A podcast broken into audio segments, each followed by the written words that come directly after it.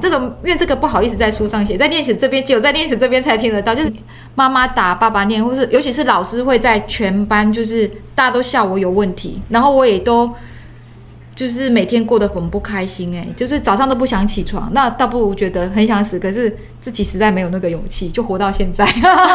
失败要趁早，人生会更好。大家好，我是你的好朋友念慈，欢迎来到失败学，学失败。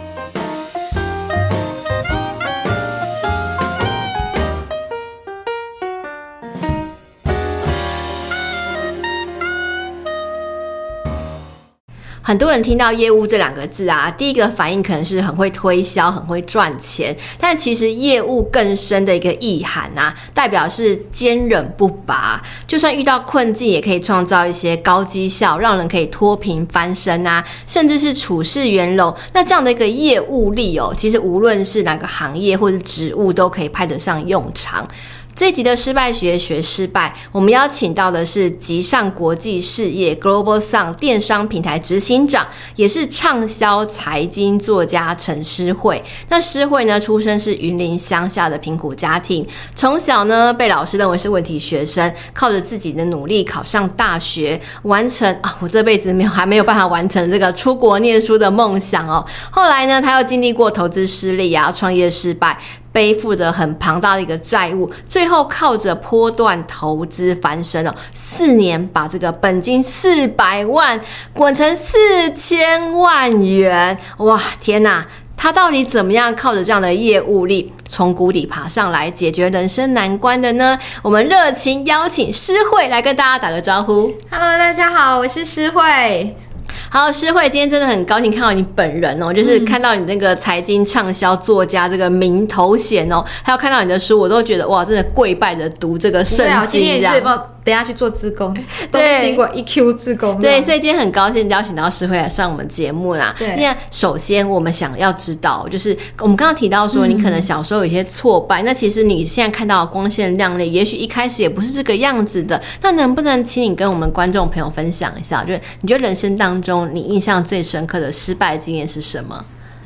呃，我先分享两个失败经验，一个是可能工作前一个。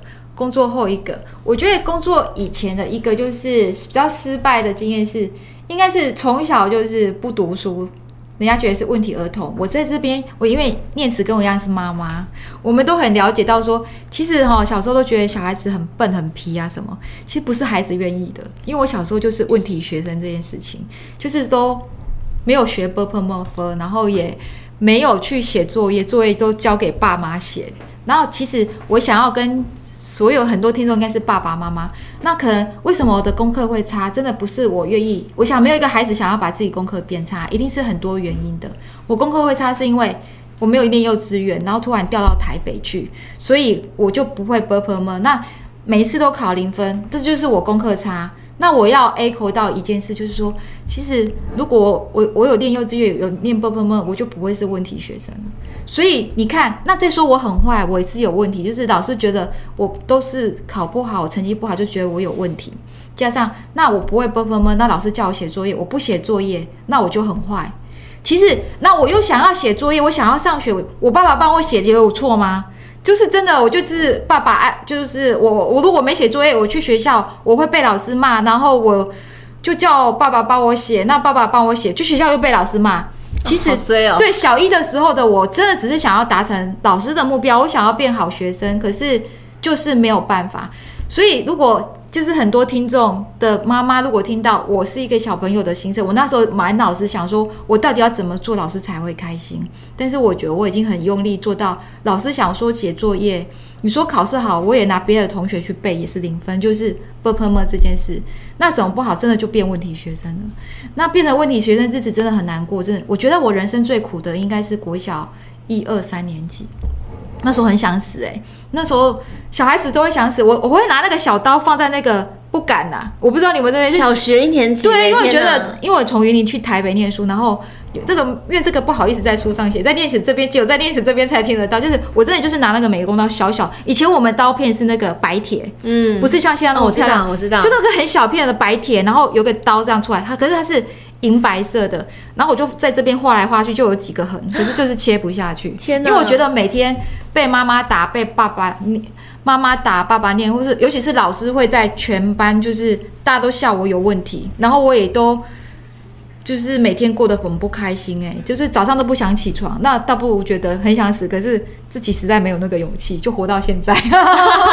就是那时候觉得失败，但是这个失败有给我一个礼物，告诉我说，好像成绩好就可以，一切都好了。其实台湾的教育，我也就是说，哎、只要我们变成好朋友、好学生，那我好像就是老师心目中的好老好学生，这样就可以。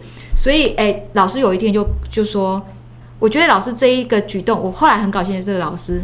因为因为这个老师这样对我，我后来做副班长。嗯，他是怎么做？但是他是说他叫我妈来，可是我妈妈很凶，因为我妈妈岁寒时尊小的时候，他会拿那个后束弓搞笑，因为我我很皮，又不做功课，又是很问题。你知道我的日子实在真的很不好过，要不然怎么会想去拿那个美工刀这件事情？所以我妈妈会拿，我就很怕我回去又被水管打这件事。那老他一叫我妈来，我妈当然是大骂我，可能就是我我很感谢我妈那一个巴掌这样子。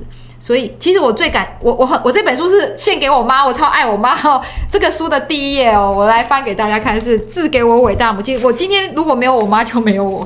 今天此书致给我最伟大的母亲，是因为我妈妈真的在我人生中给我很多帮助。就是当别人笑我丑的时候，我妈说不会，就是耶，你很漂亮。就是妈妈的一个鼓舞，可以让改变孩子的命运。所以我妈妈那时候一来。当奶奶先打我一巴掌，那老师就会对我好一点。其实妈妈应该是这个样子。那希望老师不要让我到别的班上，因为以前都有什么分什么启智班啊什么的。然后呢，诶，我回去哦，就是因为这些事情实在太痛苦。我后来突然发现到说，我一定要让大家另眼相看。嗯、你知道有人哦，他到了那个谷底的时候，不知道听这个念词的，应该有很多年轻朋友们。也许你现在在考高中，或者是考大学，国中要考高中，其实很苦哦。每次想要联考都很苦。那我就跟观世音菩萨说，我好想做班长，我觉得班长好威风，你可以让我做，我只要做班长，或是考好成绩就可以这样。我说可不可以让我考个前三名？那考讲完之后，当下我真的有去念书，诶，结果我考第二名。老师不相信，我还重考一次。几年级的时候啊？那时候是小三哦，有小三的时候，老师说，你怎么考这么好？对啊。哎，可是我那时候活过来了，我竟然有成就感了，就是人生这第一辈子的成就感就是这一次。那我就当了副班长，我感谢老师，就是不计较我过去成绩也很差，也很凶，很坏，然后真的让我做副班长，然后我从此就有一点点对念书有一点点那么兴趣，这样。嗯，OK，呃，所以后来你的念书的道路就很顺畅了吗？又后来又回归本性啊，呃，本性难移，本性难移，就是说，哎，真的也还是不，可是我觉得还好，一直都有在升学，因为九年国教是没问题。可是九年国教还蛮开心的，就是就是没有人在乎你成绩，因为在乡下的地方没有补，呃，我们家环境也没有说就没有补习这件事，所以我记得我的高中联考。念慈因为比我小很多，就是满分七百考三九八，其实很差。嗯，呃，因为随便大部分的人都可以考五百五八，就五百多这样子。那你可能要考到好一点，你那时候想考家女那些可能要考到快六百吧。对，那其实考那个三九八 就是七百的一半而已，那是算很差很差的。对，那时候就考到就是后端班高中。那在后段班高中的时候是，我觉得在后段班其实是很快乐的。我就喜欢英文，就把英文念好就好了。那那时候有做班长，因为成绩还不错嘛。因为后段班其实是不用升学的啦，所以大家其实很开心。哦，我只要念个书就可以第一名，其实还蛮简单的。可是到二下的时候，就把我送到好班去。哎，现在在这里要跟，其实这一集我觉得还蛮有教育意义，因为你说失败要趁早，这个是我很少就失败了，很呼应那个念词的这一集，就是说，哎，我这么早失败，那那时候背到前段班，很早我就知道说，哦，我成绩很不好，就变最后一名，就开始就是自暴自弃，真的很早就失败了。可是我后来发觉到说，这个失败，我觉我觉得人生总是会有被打击的时候，就是很苦，然后每次都最后一名，然后大学也不用去。被大家说，哎，你一定要去学校念书，老师看着，这些都不需要，所以我反而很自由这样。可是当下我要考大学的时候，我爸爸就说，我就问我爸说，哎，爸啊，如果我考不上大学怎么办？他说，你去做女工就好了。哦，这一这个我害怕，因为以前当做女工真的很辛苦，所以那一次呢，就把我打醒，我就认真念书了，就考上大学。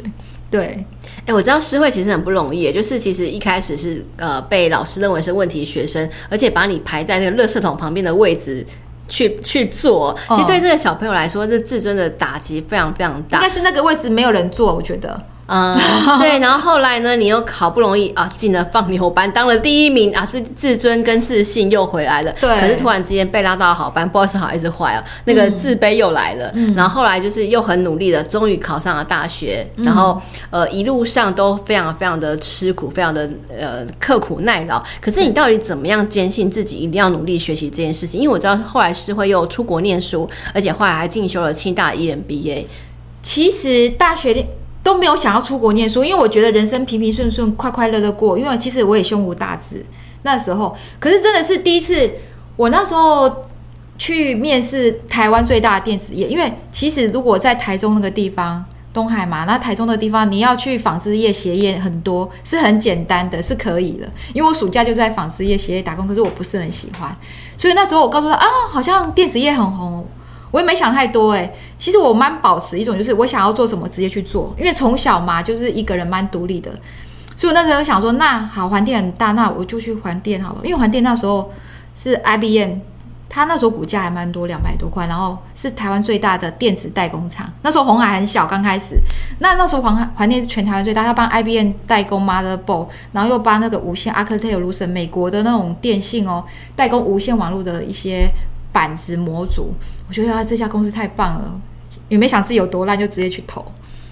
因为而且他那时候其实都要可能硕士或是财经，就国立的，而且要理工背景这些。可是我因为以前的电子业超严格，没有像现在这么开放。现在电子业很多，可是以前的电子业真的很少，所以他面试很多关呢。我去才知道，不要笔笔试，笔试还要考心理学，看你心理到底适不适合我们公司，然后还要考 TOEIC，就是托译，代表你的英文好不好。然后还好我是外文系的，然后还要考一些其他的专业知识。当然了，我觉得我应该没有考，我不知道我考的好不好。但是就这么样，我就从笔试到了第二关的口试。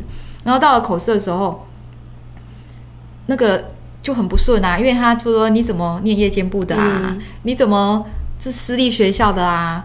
诶，你怎么没有念企管或者是念国贸啊？那你文科你会什么？就是有很多很多的冲击，就是告诉我说你不 qualify，你不合格，你不该在这里出现，你怎么会在这里出现，浪费我时间这样。可是当他们在这样跟我讲的时候，我真的那时候想的就是一个感觉，会会害怕、恐惧，觉得说好像因为我看那些人都很优秀嘛，不是交大的啊，或是什么清大、台大的这样都在那边，因为我面试都会有一群人这样。那我那时候就想说，我就是要这个工作，我不管，我要脱脱脱开我的人生。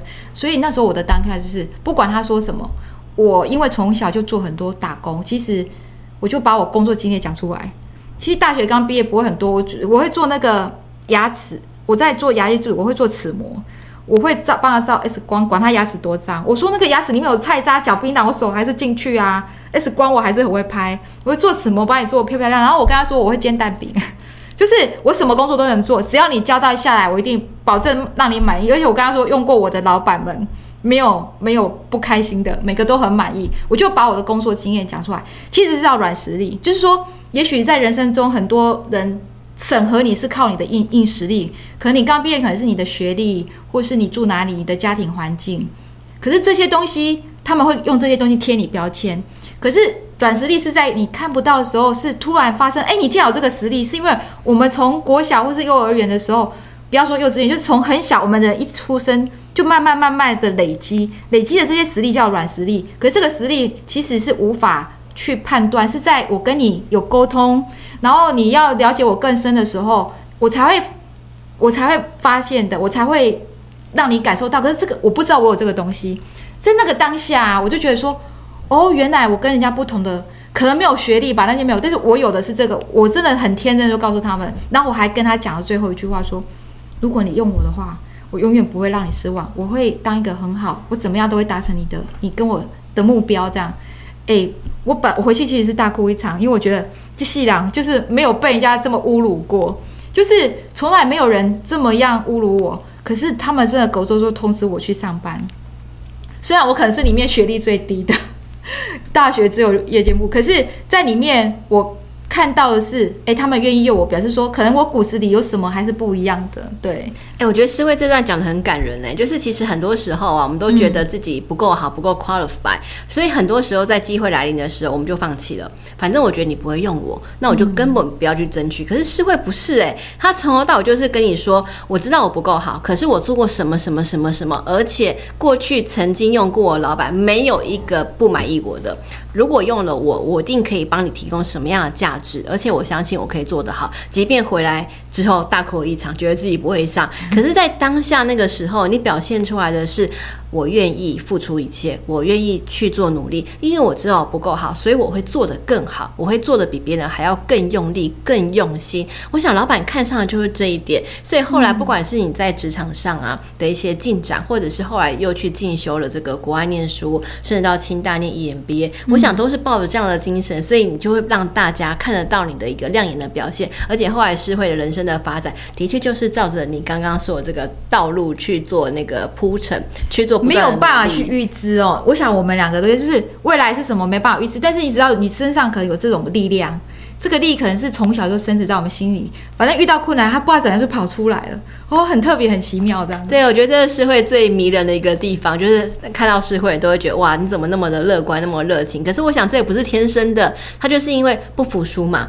我想要证明我做得到，嗯、所以就很努力的去完成自己的人生清单、人生梦想，甚至让自己的呃每一步都能够逐梦大踏实。那最近呢，诗慧也出了一本书哦，叫做《闯出人生好业绩》，然后就是百亿超业，教你活用业务实力解决人生难关，逆势翻转，完美达标。那在一本新书里面呢，其实就有收入了很多诗慧的一些人生观，然后怎么样面对情绪，怎么样面对。挫折，甚至怎么样运用他这个百亿超能业务能力的这个方式去面对人生很多关卡。那能不能请诗慧跟我们分享？就是你觉得这本书里面啊，你觉得最最值得分享的一些观念大概有哪些？这本书大家可以看到，但是我在念慈这边要讲里面没有的故事，这样才有意义。就因为念慈，我觉得我很喜欢念慈，因为他故事里面有跟我很类似的东西，我可以深深的感受到。我要讲的一个就是说。我里面有分享到说，哎、其实做业务，大家其实我第一次我可以上钢材环境，应该很开心吧？可是其实刚好跟你想的相反，就是说我可能跟我妈妈说，哎、欸，我做业务、欸，哎，可是在我们那个年代，业务是不太被重。我想现在还有一个观念，就是哎，房重业务，嗯，或是车子啊、保险业务，好像没有那么大家觉得它很重要。其实他们超辛苦的，因为他给你的是关怀。可是，在过去，可能有很多人对他有误解，觉得。你都是去给他拉保险这些，所以我妈妈就说你要去给他拉保险，因为我妈妈只看到我上面有业务员三个字，所以就有迷失。那所以我觉得对业务这件事情，我就觉得说，诶，我应该要跟人家不一样。那我记得，诶，你刚才说这里面哪一个东西失败？我觉得我最痛苦，应该是说刚开始做业务就失败了，因为我们没有经验，不要想说。我觉得做每一个事应该要有底子，就是在听这个失败要趁早这件事，就是一定是第一次失败是正常的，所以我们就先给自己做好心理建建设。所以第一次我要做业务的时候，我哎，我真的就是想要去。那时候我有很多业务的离职的人，因为业务其实做业务很辛苦，尤其在电子业，就是业绩嘛，那每个月都要给营业额这件事情，这业务就是抗压性，就是觉得我怎么样去拿到这个业绩。所以第一次业务做业务从 PM，我本来是就是类似像打杂的小妹，然后开始跟老板说：“哎、我需要钱，我要做业务。”哎，很多人都哦，有一点我观念我觉得很重要的是，很多人都不敢说自己的缺点或自己有比较弱势的地方，不敢出口。那我觉得这件事要跟大家讲，就是说你不好的时候，你就是应该告诉对方，我现在需要你帮忙我这件事情，而且我这样的方式真的。我一路从小到大，真的解决了我很多。比如说，我去国外念书没有钱，我就直接到英国，就到 Berkeley 说，我缴不出学费，你可以用我吗？诶，你看我就可以在那边吃喝，对不对？又又有钱可以缴学费，当然钱还是不够，还是要借。但是至少说，它可以解解决你一些燃眉之急。因为很多人不敢说不出口，我不好啊，这一点我一定要跟大家纠正。那我记得以前国小，我想要。买一部脚踏车，因为我们家脚踏车很破，常常被同学笑。我就直接去工厂里面纺织厂说：“你可以用我吗？”其实他也不知道我是童工，因为以前长这样子。但是呢，因为我需要一台脚踏车，就是这个让我学习到说，原来我可以把我不 OK 的地方告诉别人。所以当我第一次去美国出差的时候，客人就说：“我有说哦，你有你有来哦，我不知道。我有说你可以来，或者是什么？说对啊，那一天我打电话给你，我就很天真，而且我找美国第一大客户诶，你看一个没有业务背景，而且我们公司也没做这个产品，因为老板以前常常说厉害的业务就是。”公司没有做的东西你也卖得出去，但是不要不要误会，就是因为在电子业很多东西可以会打板，子是可以做出来的。然后我就出去，我就拿了别 就是 IC 设计厂商的 demo board 就出去了。那出去的时候，客人因为我我每天晚上都打电话，一定要因为我只要第一大客人，所以里面有一讲就是说人不要服，觉得自己很小就不敢找大的，千万不要这样，因为你不知道命运之神会降落在谁那里，他就降落在很认真的人、准备好的人身上。所以我那时候刚开始就找很大。我们公司那时候就做代工啊，就是做品牌，没有去做电信公司。可是电信公司单很大，你看，哎，一个美国电信，每一家每一户都有一个 MOD，对不对？这不是很大？所以我那时候很天真说，哇，天哪！如果是台湾或是哪里，每一家每户有，那我订单不就大到不得了？当然你会觉得我很哪一副很天真啊。但是人不就是因为梦想在想象天真而？我才会往上的那个动力嘛，所以那时候一心一意想拿到这个单。一去美国的时候，客人就说：“你可以回去了吧，因为你做的东西太 low end 了，太简单。”因为我真的我们公司没做过，而且那个只是很简单的一个叫样品版而已。那但是我的客人都已经拿了台湾很大的那个电子厂的产品，已经出了三四年，都出这个产品。我就是知道他已经出了量大，我才想要做这个产品。那客人就叫叫不用回来了，这样，所以那时候我就觉得心中超恐惧的，因为我那时候跟你知道，那时候我刚生孩子老大，那老大刚生出来，我们那时候真的我没有房子，就是租一个月一万五的。房贷就是一个月一万五的租金，然后骑摩托车，我很想要有自己的房子。我妈妈还帮我带小孩，那时候环境也不是经济没有那么现在这么宽裕，所以那时候一心一意就是想要业务可以有多一点钱，因为大家都说嘛，业务会有奖金嘛。那做 PM 哪有奖金？有啦，就是固定薪水那些。所以那时候就会觉得说，诶，如果我可以薪水多一点，我们可能可以住好一点的房子。啦。那时候房子。刚买真的很便宜，就是很小很小这样。那我希望可以让家里有更好的，希望孩子可以念好的，也不用好学校，我们都是念一般附近的学校，但是至少有房子住，可以让妈妈开心。因为我妈对我很好，来帮我带小孩。所以我去美国的时候，客人这样跟我讲，就是说好像我不，我觉得我回去可能没工作了呢，我可能也房贷缴不起，然后可能就没有工作，因为老板说一句话说没有订单就不要回来。我就想说我回去了，可能就不用去上班了。所以那时候心情很不好，我觉得回去就是在说，而且我的旅馆是客人都说嘛，我的 competitor 都有在那边 office，因为客人很大，然后他们也都住在很好 Holiday Inn 那种四星级饭店，一个晚上要两百块美金的。那我可能就是住在一个晚上四十九块美金的那种 Day Inn，而且在加油站里面都一个人，那我也没有其他的像工程师什么陪，我就一个人开车记 Google Map。其实，在开车的过程里面哦，你看我早上 landing 下了美国，就直接要去去欧去拜访客人，可以少一个晚上的一个房跟那个住那个住 hotel 的钱。而且我自己以前没有 Google Map，以前是要自己记地图，要事先先画好地，或者你印出来，然后看它怎么走。所以我常常都会开到，因为。每次都是天黑开，我常常不是开到黑人区，就是开到自己都不知道在哪里，然后眼泪都掉出来了，然后觉得迷路，很怕油会没有这件事情，加油站会没没有油这件事情，或者是我会开到一个沙漠，什么暴风雨来，七个颜色在那边，我觉得天哪，好恐怖哦，怎么会是龙卷风要来了吗？因为我在美国都是开车可以跨州，因为我觉得坐飞机比较贵嘛，可以省钱，所以这就养成我一个人独立到任何地方的习惯，而且我会开到悬崖，然后觉得天哪。好恐怖！这路怎么那么小？会不会掉下去？我都看不到儿子，所以我会边边念我儿子边流眼泪。妈妈好想回去看你，就一直流眼泪。所以我觉得，哎，在美国那段时间真的训练，我觉得，哎，妈妈，刚才你也只在讲你那个抗癌那一段，我觉得，哎，妈妈为什么为母则强？因为你想的是儿子，我很有同感。你其实你想的是要回去回去活着看儿子。那如果我可以完成这件事情，一切就值得了。所以我那时候只想说，天哪，我一定要订单。如果我没有订单回去，不就没有工作？没有工作，那我小孩吃什么？所以第二天那一个时候，当下我觉得我我我不敢回去，那我一直在想办法，说我怎么样可以逆转逆转这件事情。那那时候我就，其实我来之前就知道，我去的那个阿特兰大是可口可乐的 headquarter 的总总部，所以第二天我就干脆自己就跑去可口可乐。然后去的时候，哎，刚好有那个那个。一个东西就白色毛绒，一看他抱了我啊，是可口可乐的吉祥物北极熊，超大只的哎！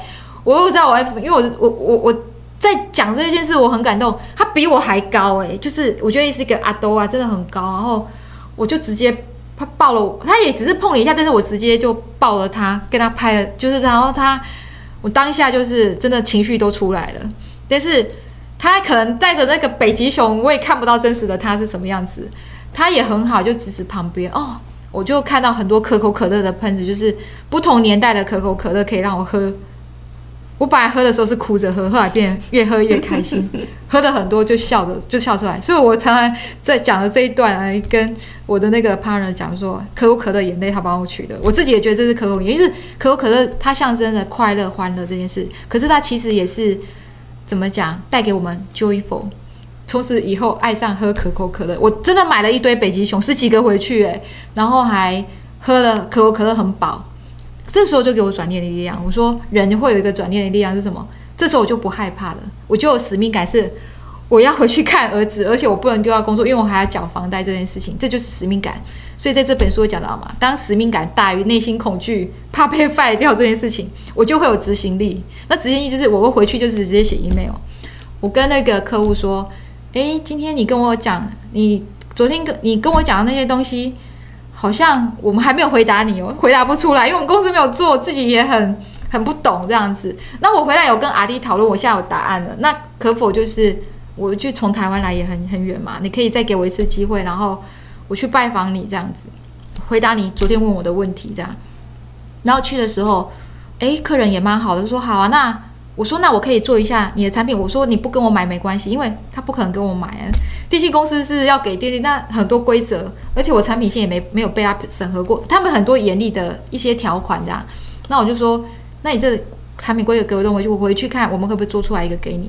当然我们做不出来，中间失败十三次。可是在这十三次，虽然我做不出来，也跟他道歉，可是他也蛮好的。比如说我越做越接近他要的时候，他会来给我做那个 production 的。Qualify 就是他要去 qualify 我的生产线的每一步骤啊，可是我们不合格嘛。我也利用这三年把我们不合格的生产线变成他合格，他要电信公司要的，然后一些规范，我也我们公司也慢慢的去什么 ISO 多少一万二都去过，因为没办法，你没有过这些认证。电信公司是不会要你的产品的，所以我们公司也因此这些他的要求而变得越来越高规高高规格。那在这三年，诶，我们做十三次也慢慢的符合到他的要求，就离梦想越来越近。当然了，要有订单没那么简单啊，就是说，呃，还是中间有经过很多困难，但是至少到终点这件事，诶，我达成了我的要的这个使命。这样，我觉得思慧刚刚讲一个东西是很感人的，就是你不要因为你的梦想太大，你就不敢去想。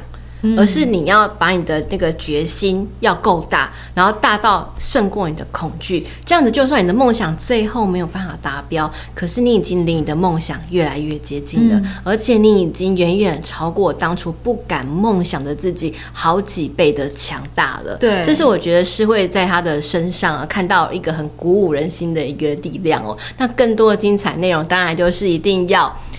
来看这个闯出人生好业绩，来看里面更多精彩的一个内容哦。好，那诗慧，那今天最后呢，就是想请你分享哦，就是从你这个人生当中很多的一些精彩的一些故事啊，也许跌倒过，也许再站起来，也许又再跌倒了，可是你还是很努力的再站起来哦。嗯。对你来说，失败到底代表什么样一个定义？它给你带来的礼物是什么呢？我好喜欢这一题哦，失败带给我礼物就是。就是走上人生的更高一个境界吧，因为你每次失败，也许克服了一百次你才成功，诶，可是你也奠定了你的基础，在这一百次，我相信也学到很多新的东西。那我们人是不是也？其实我们有在成长，只是没有成功，就感觉自己好像在那边停滞，然后就会很忧郁、很难过。诶，可是我会告诉自己说，今天会难过或是停滞，可能就是有个地方要我去突破，那个突破点没有。所以对我来讲，失败他给我的礼物就是，他让我学习到越来越多我不懂的东西，那也让我的软实力越来越好。那当我成功的时候，诶，我突破那个关，我很开心，对。可是又开始失败了，诶，又突破，诶，又开始失败了，然后才有现在的我们这样子，对啊。所以其实对诗慧来说啊，失败是让他能够变得越来越好的一个方法，这样子。嗯、好，那最后就是呃，我想跟大家。介绍一下诗慧的其他频道，就是他其呃诗慧有很多的业务能力，那现在自己也有主持 Podcast 指北针，跟我们的这个瑞仁导演一起主持的一个节目。那另外还有一个 YouTube 频道，可不可以告诉大家？呃，你可以用陈诗慧波段旅程，尔东城诗人的诗，智慧的慧，波段旅程。因为我的觉得我的人生像波段，是很很很很低沉，然后慢慢往上，那有时候大好大坏。那我觉得这就是。城市会波段旅程，城市会可以换成每一个人的名字。其实我们人生像波段很好，就是人生有快乐有难过，在很难过你才可以体会到哦，什么是开心。所以城市会波段旅程的 IG、FB、YouTube 频道都可以看到我，而且可以留言，我都真真实实的跟每一个人回答，亲自回答的。嗯，对，所以不论是关于人生有一些苦恼，或者是投资理财有一些想要学习的地方，都可以去 follow 我们的这个陈诗慧波段旅程的这个社群平台，包括粉砖、IG、YouTube 频道都可以去 follow。当然，还有一个重要的就是 Podcast 的节目指北针，要记得把它指方向找人生的指北针。对，记得把它追踪追起来，这样子。嗯、好，那最后就是谢谢诗慧今天来上我们的这个节目。那如果今天你喜欢，今天的这集的内容分享，记得帮我们按赞、留言、加分享，也记得在这个 Apple Podcast 下方帮我们留下五星评论。你的留言和这个评论都会是我持续产出好内容最大的一个动力。那我们就跟观众朋友一起说再见，拜拜。